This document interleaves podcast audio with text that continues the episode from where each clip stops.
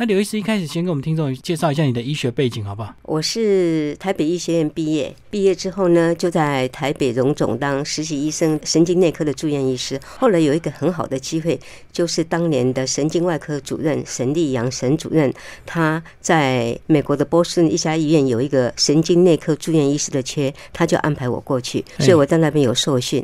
然后后来就呃，一九八四年就回到荣总，担任荣总的一般神经内科的科主任。然后后来又当阳明大学的教授，那就是在二零零七年退休。所以这样，刘医师你一路都在龙总啊？是是，我是非常忠诚的。为什么会选在五十九岁退休？因为为什么不是六十或者是六十五岁这样？哦，其实我就是因为我在当医师的时候，除了说看病人嘛，就有医疗，还有研究啊，教学。那研究的话，我们就拿很多的研究计划，像以前的国科会哦，那计划常常都是好几年，比如说我三年结束。那我是在我看诊的日子，我就觉得说，人生呢不能一天到晚只在诊间。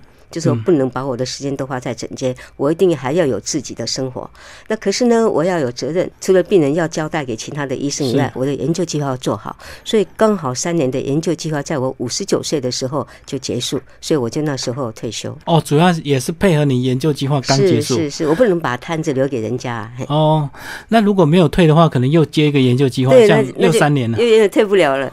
哦，原来是这样的一个原因哦。呃，那退休之后为什么会对这个失智有特别的一个研究？没有，是神经内科本来就是研究这方面嘛？神经内科的范围非常的广哦，包括从大脑一直到我们的脊髓，还有手脚的神经的末梢神经，都是我们神经内科的。那我其实在一九八几年就已经开始研究失智症，所以我退休之前。看病人跟研究就已经有二十年失智症，那我退休之后当然就没有继续嘛，但是我继续看文章，所以我是在还在看诊的时候，我的专长就是看失智症。然后这本书主要就是你过去一些在呃专栏的杂志去把它重新整理出来，对不对？是有两个专栏，一个是康健杂志的专栏，那个写了好几年，超十几年了，没有退休之前就写了。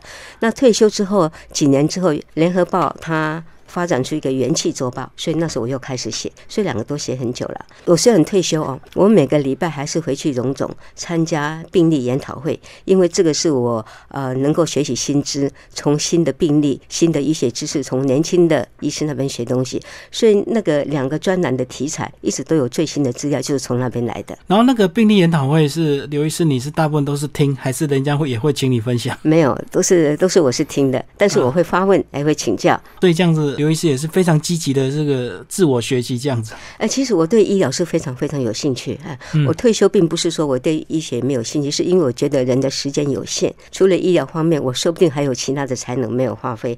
但是我医疗我很有兴趣啊，所以我退休之后我还继续看呃医学方面的杂志，现在都上网从图书馆就可以看得到。嗯，所以我是有兴趣的。哎，那其实这本书还蛮多篇幅聊失智症，对不对？是是。那是不是刘医师就来帮我们先把失智症稍微聊一下？这个失智症它一定是。到一个年纪之后，是有些人会发生，有些人不会发生吗？没错，失智症是跟年纪有关系的。那六十五岁以上的人，百分之五。有失智症，但是随着年龄的增加而增加，比如说每增加五岁就增加一倍，所以呢，到了八十岁左右，大概有二十 percent 的人会有，九十岁就将近一半。但是不是每一个人都会得到，而且失智症它很多疾病都会造成失智症哦，它是一个临床症候群。那大家最熟悉的就是大脑退化的老年失智症、阿兹海默症，这只有占失智症的六成。那其他有两层是多次的脑中风引起的，还有其他百分之十是各式各样的，比如说脑部有长良性脑瘤啦，硬脑膜下腔出血啦，啊，一氧化碳中毒之类，各式各样都可以造成失智症。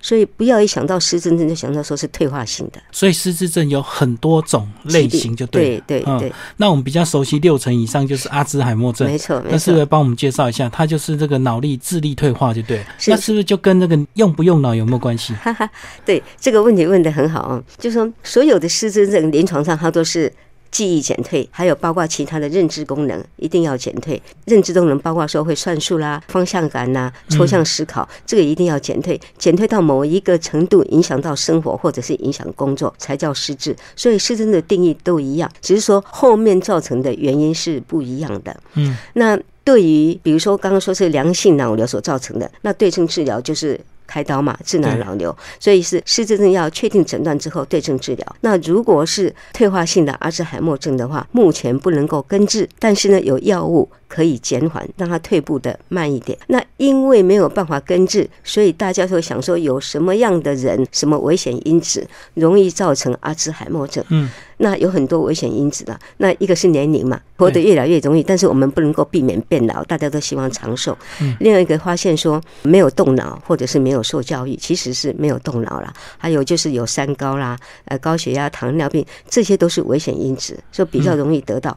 但是并不说你不动脑就一定会得到，是只是说机会的问题。那完全都没有这个遗传的关系吗？阿兹海默症哦，讲的是阿兹海默症，百分之五小于百分之五是遗传的。哦，那这种遗传的阿兹海默症，它的发病年龄都比较年轻，不是像说六十五岁以上，它可能三四十岁就发病，但是是小于百分之五，它是可以基因检测可以测得出来。嗯所以大部分的大于百分之九十五的阿兹海默症都是我们叫散发性，就是跟遗传没有关系。是是是，所以这样子完全没有可以根治的方法，只好透过运动或者是透过这个多多动脑这样子嘛。没错，而且你不晓得，我说百分之五，谁不晓得是那百分之五嘛？嗯，所以呢，大家都要预防。而且阿兹海默症，我虽然说不能够预防哦，但是他的大脑的那种特殊病变是很早就知道，就是做脑部解剖，阿兹海默症病人的大脑里面有很多的病理变化，就是类淀粉斑、神经纤维残解。如果有一个人他注定年纪大之后要得到阿兹海默症，就像说我好了，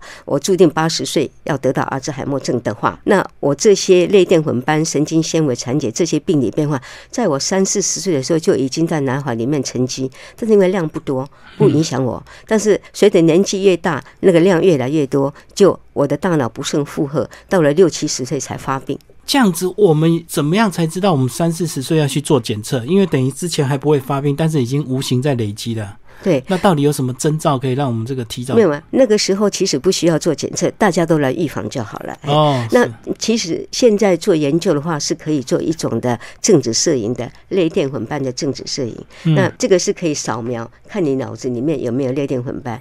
但是呢，有类淀粉斑不一定就是一定会发病啊。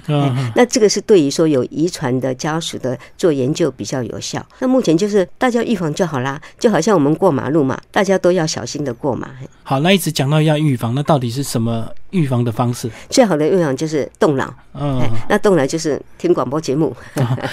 简单讲也是活到老学到老嘛。没错，各式各样的看书啦、杂志啦，参加各种的艺文活动、休闲活动也是很有效的。比如说打桥牌啦、打麻将啦，哦，运动这个也都是有的。嗯，所以就是要人就是要多多的活动，包括脑筋的活动、肢体的活动，还有就是呃不要忧郁，比较快乐，这些都是有帮忙。所以这个呃，刘医师这本书名叫做《把时间留给自己》，等于也是为你自己写的，对不对？因为你这个退休之后，非常充分利用你自己的一个时间，是是是，您说的很好。我当初退休的原因就是要把时间留给自己。嗯啊，所以在二零零七年的时候，《天下》杂志我退休那年出了一本书，叫做《聪明活到一百岁》。嗯，是里面主要是讲识字的。那我那里面那时候的呃总编辑有访问我说，我到底退休要干嘛？我说我退休就是我要走出病房，走出诊间，嗯我要看看没有塞车的台北市是什么样子。嗯因为平常都是礼拜六、礼拜天出来，到处都是人嘛。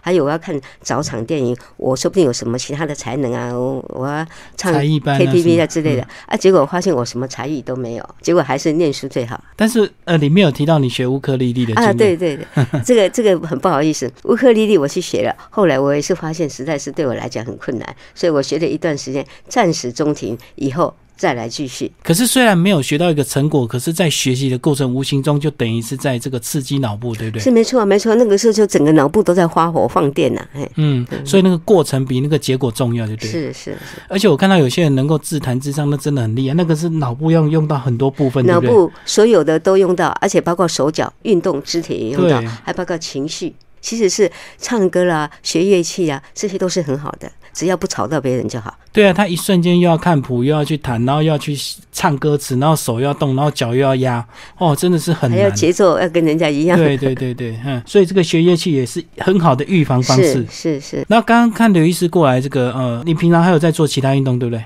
运动其实最重要就是走路，嗯，每天只要走路四十分钟就。有预防的效果。有一次有算步吗？我没有啦。说一天一万步那个不用了，我跟你说，用四十分钟啦，是时间比较好算嘛。步伐每个人大小步伐不一样，不过现在手机上都有步伐，我每天至少会走一万步啦。那并不是我要故意去走，因为这样走来走去啊，像我刚从捷运迷了路走到这里来，就人家走十五分钟，我再给他走半小时啊，那就够了。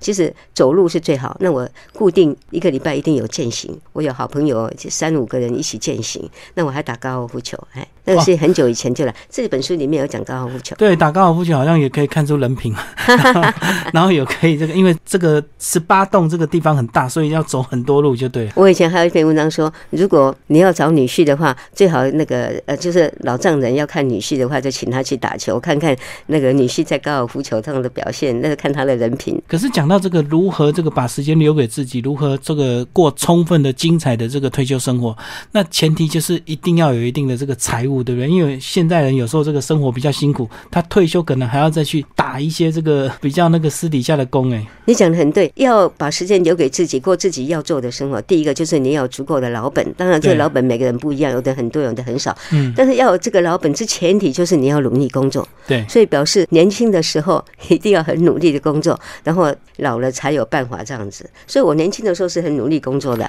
对，我相信这个。医生如果是真的是很忙碌、很专业的医生，真的每天忙到根本没有时间花钱，就一直要看诊，一直看诊，对不对？对了，不是说没有时间花钱，真呃就是根本就对外面的世界都不知道。像我个人，人家说我是生活上的白痴，嘿。然后退休之后，终于每个人都会来跟我讲说，你要这样做，你要这样做，就的就就不错，开始生活，我觉得很好，嘿。嗯嗯，是是。所以五十九岁，你觉得是？有点早，五十九岁退休其实是有点早了。那其实应该是差不多六十几岁，因为现在大家都越来越长寿嘛。对对对。所以如果说财务没有准备的那么够的话，哎，不急着在五十九岁，就算看你个人的呃身体啦状况。那我是那时候是觉得说，哇，有些医生在看诊的时候就就就走了，或者是有些朋友这样走了。那我什么时候会发生在我身上？我不知道啊。这种状态对不对？对啊，或者是说意外啊，不一定过劳啊。人生很难讲啊。哎，像我一个认识的外国的很有名的医生，外国了。我有一次在机场还跟他遇见，就是巧遇。结果没多久，他就搭飞机到哪个地方去去演讲，就飞机就失事啊，所以就很难说啊。嗯，对对。其实这本书也有讲到很多这个有一些很无常的东西，就是有时候我们找医生，我们常常要透过关系。对，那如果透过你的关系，你就告诉他说，我认识的医生都退休了。没错，没错，真的。呃，我那里面有讲说，我们华人就是东方人跟西方人那个逻辑思想不太一样。华人比较爱找关系。哎，对，我们都认为一定要有关系才会好。其实就我的经验，就说你看病的时候，关系。不是那样子的重要，每个医生都希望把病人的病看好，所以最重要是你病人怎么样陈述你的病情，就说你病人可以把当做自己的贵人呐，你把病情按照时间很简单扼要说清楚，医生才不会花很多时间去澄清啊，先先这个还是先那个，对不对？去判断就对。对啊，就花了很多时间，他就没有他脑筋就没有办法用在判断你的病情啊。然后你有什么药物要写清楚。如果说你有某某人介绍的话，医生会比较客气一点，比如说如果。态度不太好，你会去跟那个介绍人抱怨，那就不好意思。嗯，其实是态度可能会呃比较客气，但是看病其实是一样的。哦，跟医术或者是跟那个绝对没有关系，因为他不可能会去把病人这个搞砸，就对。没有人希望这个样子啊，还是一样的看病啊啊！那你们还讲说，如果过度的关系反而不好。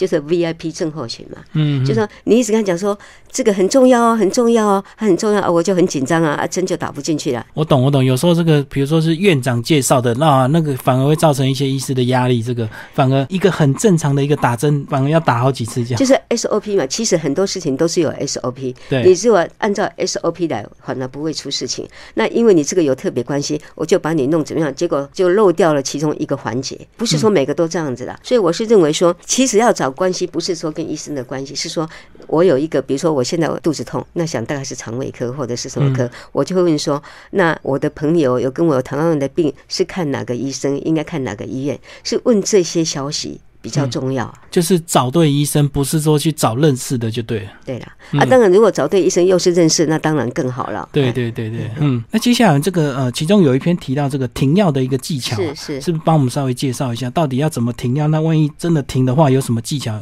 原则是呃不要自己停药，呃如果要停，尤其是那种高血压啦、心脏病的药，就不要自己停。那嗯最好你要停的话，就去看医生。那有时候是因为医生的门诊要等个几天，那你自己看情况。一个原则就是说，能够不停就不停，要停的话不一定要停啊，就是把它减半，你可以把药量减半，或者是一次只能停一种药。那比如说安眠药。你可以停，那止痛药当然可以停。我那里面提的就是说，他吃的是那种降血脂的，结果他肌肉酸痛啊，那个可以停药。降降血脂没有力气的危险，但如果心脏病呢、高血压呀，呃，最好是不要停，或者是你来不及看原来的医生，你就去看其他的，就是其他的医生一样是心脏科的医师也可以。哎，那里面有一个例子是一个朋友写的，就是他的妈妈吃了很多很多种的药，搞得大家都很糊涂，所以他就一次停一种啊，结果妈妈后来脑筋就比较清楚，因为吃了很多种安眠药、镇静剂之类的。哦，因为很多药其实都会互相影响，就对了。因为哈，他看不同的医生，按每个医生就会说，哦，你你睡不着就开一个药啊，其实其他医生已经开你了。开过了，所以一个原则就是说，呃，你在同一家医院看病最好，因为他电脑上可以看出你用什么药。嗯现在当然也可以连线，但是要花时间嘛。另外最好就是你吃什么药，你就列一个清单。以前就是把药袋子上的药英文名字哦，因为所有的药都有学名啊，那个学名每一个厂商都有自己的商品名，英文有商品名，对中文也有商品名，我们都不晓得是什么，一定要原来的学名。所以以前是把药药袋剪下来贴上去，这个很好。那现在更简单，就手机照一照就好了，拍照就好拍照就好了。哎嗯等于学名是最精准的，才不会这个这个翻译错误或是怎么样。他会说说，哎，你你已经在吃这个药，我就不要再开了。所以连这个当年纪大了之后，很多细节都要注意，连这个吃药该不该停，然后怎么停都都要特别去关注啊。这其实不是只有年纪大，任何人只要在吃嗯药都是这个样子。哎，只是因为年纪大人吃的药比较多。哎慢性病多，吃的药就多，就对。是是，嗯嗯，那除了这个，有讲到一些这个呃就医要注意的事情呢，呃，那另外这本书其实也有提到这个出国旅游，连这个出国旅游一些该注意的事项、该准备的什么东西，呃，刘医师都有帮我们这个详细的一个介绍。所以刘医师应该退休这几年也有常出国哦，有有有。其实我们台湾国内旅游也蛮不错。我最近才参加一个花莲跟台东五天的旅行回来，每天都走一万多步哦。就是旅行是一件很好的事情呐，但是。要小心意外发生啊！对，就是这样子，走路不能够不要走一面一面走路一面拍照，然后拍照的时候不要后退。但我那边举那个，有时候跌倒的是年轻人跌倒啊，不见得一定是老年人。因为走路不专心嘛，是啊还是边走边划手机对。，还有就是你吃的药一定要带。嗯那最好就是带两份啦，一份放在大的行李，一份放在你随身行李。万一掉的话，你还有一份。哦，其中一个行李掉了，你还有身上还有、另外一份。啊，有时候有时候什么呃飞机延误啦，啊你带三天的药不够啦，变成要带延误了，要多住三天，你就没有药啦，所以一定要多带一点。说哇，连这个出国也这个提醒大家，所以有时候大家这个出国这个呃要出门前太开心了，所以很多这个细节都不会注意到，对不对？对，然后但是你如果常常出国，你就养成习惯，要用比如说有那个拉肚子的药啦，什么感冒的药啦，呃这些药你就放在一个小包包，要出国的时候就拎着走，哦，就直接整个包包带走就小包。包而已啊。嘿嘿。对啊，而且那个药其实也不会很占空间啊，是啊，是嗯啊，因为其实，在台湾要买这些药或准备这些药都很方便，可是你一旦出国之后，其实都很麻烦，对不对？哎，对对，而且万一去看病的话都很贵，对，不有时候像台湾有言语又健保不通，嗯，嗯，对啊，而且这个每个国家医疗水平也不一样啊。是啊，对对是啊，，像里面有提到说，哎，到一些比较东南亚国家，这个连水都要喝水都要注意。像有些地方你不想它干不干净啊，所以我们就喝矿泉水啊。那以前好久好久以前，我们去哪个国家开会，就讲说你不要喝那个。旅馆送那个生水也不要喝，一定要喝矿泉水。哎，结果怎么有人都喝矿泉水也拉肚子呢？原来是矿泉水加了冰块，哦，冰块不干净就对了。有可能啊，嘿，就是小心为上了。那现在人家生活水准也越来越高了，也许这方面的问题会比较少一点。跟我们聊聊，有一篇这个聊到这个颈椎手术啊，这个呃那时候是什么状况开始要动到颈椎啊？对，那个我有一次开车到淡水，那到某一个红绿灯，那时候刚好是有点下坡，我是第一个，我看到黄灯，我就会准备要停，所以红灯我就停下来。我后面那辆车子有停，结果第三辆车子没有停。刹不住，嗯，他根本，但他们就是冲下来啊！我撞得很厉害，我后面车子都扁掉，那个油箱也扁了。结果那个第三个人下车说：“哎呀，对不起，我睡着了，真的是睡着就冲撞我们。”嗯，当初我的脖子是有一点点痛，哎，因为警大家都到警察去做笔录啊，到警察局那边去，嗯有一点点痛，那半个小就就好啦，以后就没事。但是在之后的一年之间，我开始呢去美容院洗头发，只要头往后仰，两只手就麻得很，嘿嗯哎那就知道颈椎有问题。对后来就越来越严重，我就不能够去美容院都自己洗自己洗头发。那后来就是两只手麻，两只脚也麻，那左脚也没有力量，上公车有时候爬不出去，那就很明显的颈椎有问题，而且肩颈啊都很酸痛。那就做了一个呃磁振造影，就发现呢，我颈椎第五跟第六的那个就是脊椎骨中间的椎间盘有突出，而且不仅五跟六啦，就是上面四跟五了，六跟七都有。就有点跑掉，就对，嗯，就是凸出来，压迫到后面的脊髓，是所以脊髓被压得很扁，这个就是造成我手脚没有力量嘛。嘛，让这这个一定要开刀，那开刀开得很成功。我要强调哦，大部分的颈椎病变只是压迫到神经根，对，没有压迫到脊髓，不见得要开刀。就是做复健呐、呃，超音波啦、止痛药，他自己有时候会好的啦。那我这是因为很明显的压迫到脊髓，不开刀不行才会开，那就开得很成功，这是一个大手术。所以如果压迫到神经，只是会痛而已，所以他不一定要开刀处理。哎，对，不并不一定，因为有时候做护健拉脖子它会好，但是这个脊髓被压迫到就没有办法。嗯嗯，那我写这个并不是告诉人家说哦颈椎开刀怎么样，但是因为我颈椎就装了那个中间有被固定起来，所以我头就不能够。我颈椎就不能够自由的转动。我看人的话，我没有这样子转，我要整个身体转，所以就不能偷看人家。那我写这个文章，并不是说要说呃医生的医术有多好了，或者是怎么，意思是说随着时代的进步。医术一直在进步，对对因为以前听到开腰开腰脊椎就觉得有点危险，然后超开颈椎不是更危险吗？对，那现在因为医疗进步，各种医疗器材也进步，其实越老的话就有很多的好处，嗯享受呃医疗进步的好处嘛。因为医疗进步之后，所以大手术已经变小手术了。呃，也不能说小手术，就是说医生就很有把握。就像开白内障啊，以前还要住院，你大概没听过，白内障还要住院对，现在都门诊，那些门诊进去一下子没多久就出来了。休息一下就可以那根膝关节、髋关节，现在换那个手术好像在，就是很容易啊，哎呀，对医对那个骨科医生来讲就很容易。所以这样子就是造成说我们这个呃医疗的进步，造成我们活得越久，我们活得越久，就更应该提早规划自己的一个未来，对不对？不是到老了之后我才开始找钱去过退休生活，没有年轻的时候就应该要有准备。这是一个前提，一个前提嘛。对比如说我要把时间留给自己啊，我先要要有足够的，我不用靠人家过生活对嘛，我有足够的老本。那我老本哪里来？我就是要努力工作啊就就是一步一步。那我能我工作怎么样？我有机会我要受教育，有什么工作的受训的，就是进修的，我就要要去受训，哎，就是要充实自己啊。哎，那里面讲哦，人生每一个阶段都不一样。需求不一样嘛，比如说说以前像这样子年轻的买房子就买说要在学区比较好的小孩子要上课比较好，那年纪大的我三十岁左右的时候听六十几岁的长辈说买房子要买到医院旁边，我觉得太好笑了，医院旁边好吵哦，那救护车跑来跑去。后来年纪大了，我看人家老人家在医院就医比较方便。那一样，你搭飞机的时候，年轻第一次搭飞机，哦，一定要窗户旁边呢，一直照看风。景，嗯，那现在年纪大了，哎，我要走到呃活动比较方便，上一号比较方便，不一样嘛。今天有时候比较平亮，嗯嗯，就说人生每一个阶段的需求，所以你如果看到那个别人长辈说，哎呀怎么样子，你不要笑，讲的也一样。我妈妈以前我都嫌我妈妈动作太慢了，要出去吃饭怎么那么久了还不出来？嗯她说：“但你哪老，你得怎样？等你做老，你变老了你就知道。对啊，真的，呃，如果你年轻单身，你买房子，你绝对不会希望在医院旁边。是啊可是等你到一个年纪以后，医院在旁边真的很方便。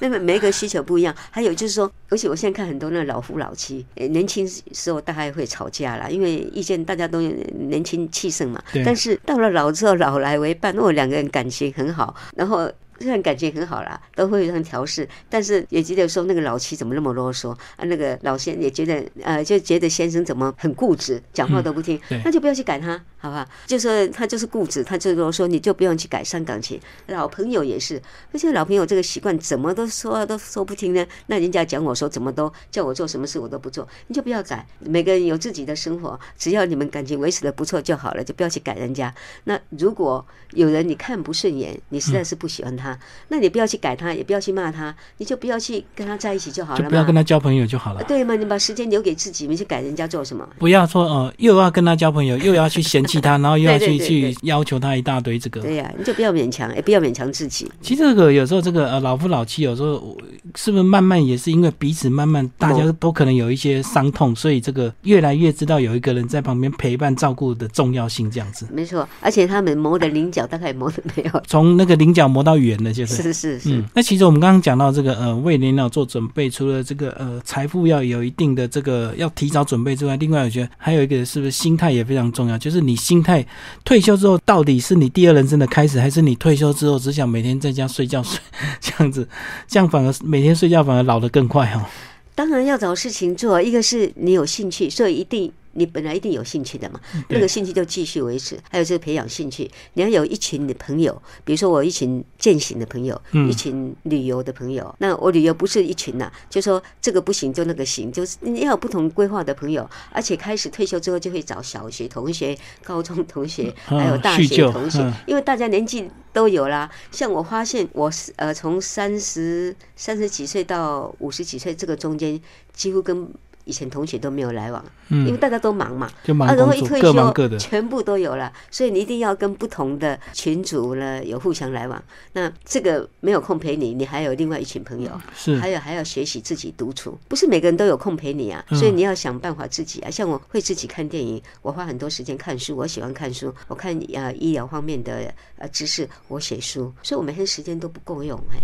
所以这个呃，刘医师，你平常除了这个顾还会去呃龙总去参加一些研讨会之外，你自己从早到晚怎么安排自己的时间？呃，我早上大概六点多就迫不及待的起床。哦，因为有好多事情要开始啊。以前上班的时候还爬不起来，对不对瘦到很痛苦啊7点多因为要上班还要人家讲。那现在是六点多哦，有什么呃新的新闻？因为很多医学杂志嘛，看都看不完了、嗯所以我就起来，然后我要写文章，呃，专栏，因为一个月两篇文章其实是。很赶很快，因为我又要我不是随便想啊。比如说我写一篇文章，我就要看差不多一二十篇的医学论文来支持我的看法，对不对？我我花很多时间写，然后我写了之后还给我以前的三位同事帮我看。第一个就是说看那个有没有词不达，有没有词不达意嘛。通畅一点哎，还有就是还有王培林医师帮我看看那个医疗的内容有没有错误，我怕误导读者。二度把关就对。对对，所以我花这个很多时间，然后我里面是旅游啊，把它写游记啊，放在部落格啊，嗯，然后一下子又去上写作课，然后我还有上 KTV 课，已经上十一年了，退休上到现在。那其实是每天都有一个固定的活动，那剩下时间我自己可以安排，但是常常时间都不够。所以这个刘医师这个写专栏文章，就是你对社会的一个责任，对不对？就是哎希望大家过得比较健康一点。没错，其实我当初退休以后有一个志愿，就是我要做医病沟通的桥梁。哦，那怎么样当桥梁呢？就是写这个专栏，因为我本来就是医生嘛。对，那我退休之后，我就不是医生啦，我变成是我的家属的，变成家属，还有我自己也会生病，就变成病人。嗯所以我用病人的角度来看，那医生太忙了，没时间写，那病人他们大概也不晓得怎么写，所以我来写是最合适啊。哦，因为你本身医生退休，所以你可以专业的部分你也懂，那家属的心情你也比较能够理解。所以你看文案里面有写说，我后来写的写的那个里面的举的例子都是我的亲朋好友的嗯，疾病，或者是亲朋好友的亲朋好友。你看嗯那里面写的，比如说有里面讲说有一个动静脉瘤开刀啦，那个他的太太说他先生神志不清呐、怎么叫他出院？我去看这个才不是神志不清，他是失语症。嗯那因为一般人不晓得什么叫做失语症，一般人以为是神志不清。那医疗人员听到神志不清就是烈士昏迷的状态，那是很严重。啊，失语症不一样啊，失语症是脑筋是清楚，只是他没有办法言语表达，里面有提到一个叫舌尖症，突然有舌尖现象现象哦，。突然讲不出来了。那我们常常有啊，你大概不会有，因为你是你做广播节目的。有时候比如说提出说，哎，我们那天去看那部电影的主角，那个主角叫什么名字？我一时想不起来。怎么想都想不起来，越用力想越想不起来。但是我想不起来，但是我知道他长得什么样子。哎呀，是在我南好非常非常的鲜明，他长得很帅，他每次都戴一个那个西部的那个牛仔的那一方面，哎嗯，这样子啊，形容那形容就人家一听就替你讲出名字啦，或者是前面一个字你就想起来。那这种时间现象，大部分都是专有名词啦，人名地名啦，哦比较不熟悉的。哎，或者是说很熟悉，或者是一时就是没有想到，这种很常见，几乎大大家都会有，哎，并不是失智的前兆，只是说随着年龄的增加而增加。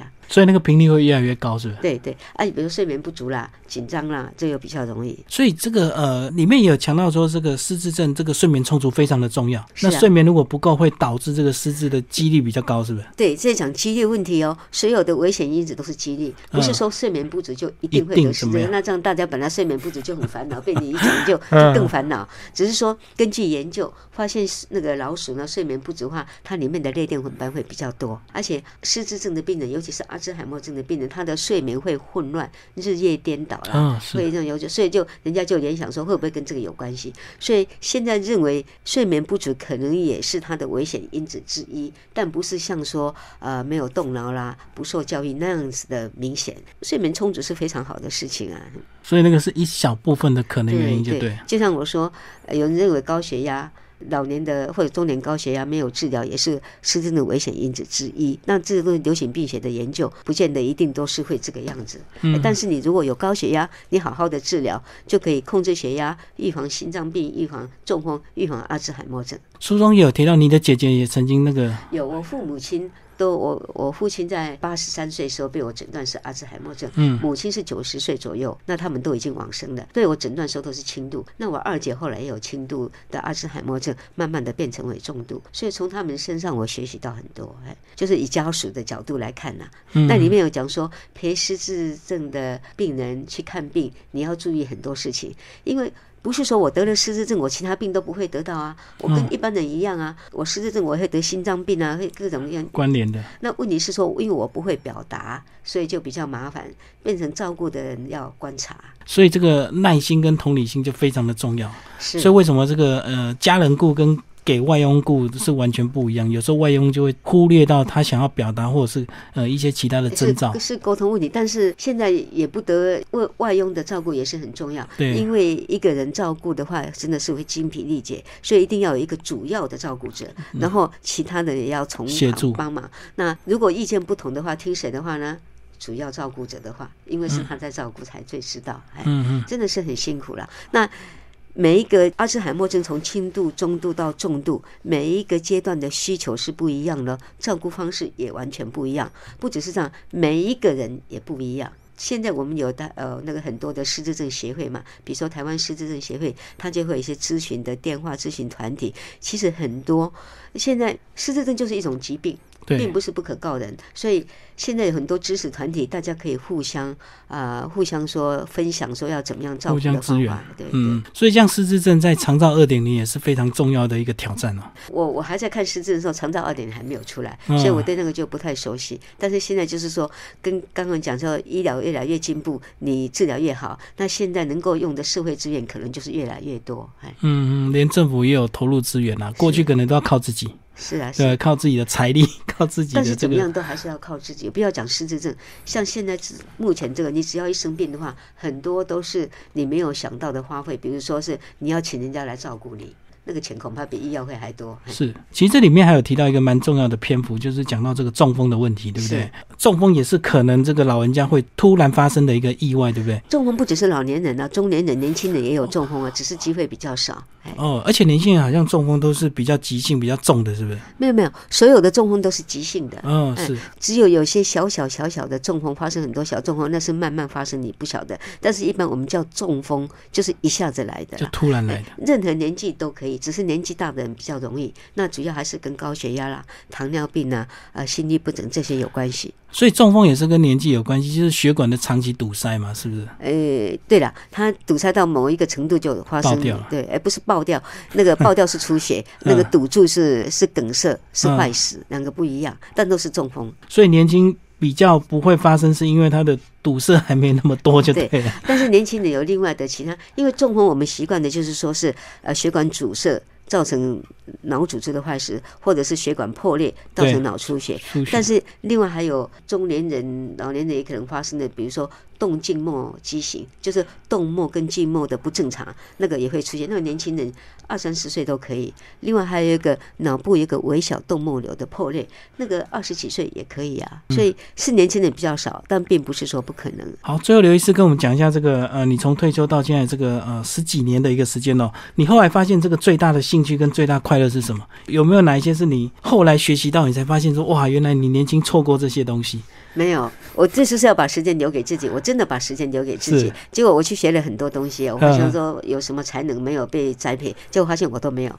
我我学了画画，发现我不行；我学了那个乌克丽丽，发现我实在是呃对老师很不好意思哈。那我的 KTV 唱的还不错哈，这是唯一的。但是因为这个只是做兴趣嘛，所以我发现我没有其他的才能，我没有被辜负。那我最大的才能还是看书，我最大的兴趣也是看医疗方面的书。所以其实是退休之后让我印证说，哦，我当初没有选错路，没有，我现在也很享受生活，都很好。选医学系没有选错就对，就是要不停的看书做研究这样子。是是是。今天非常感谢刘秀芝医师为大家介绍这个把时间留给自己，呃，宝平文化所出版，还有谢谢我们医师。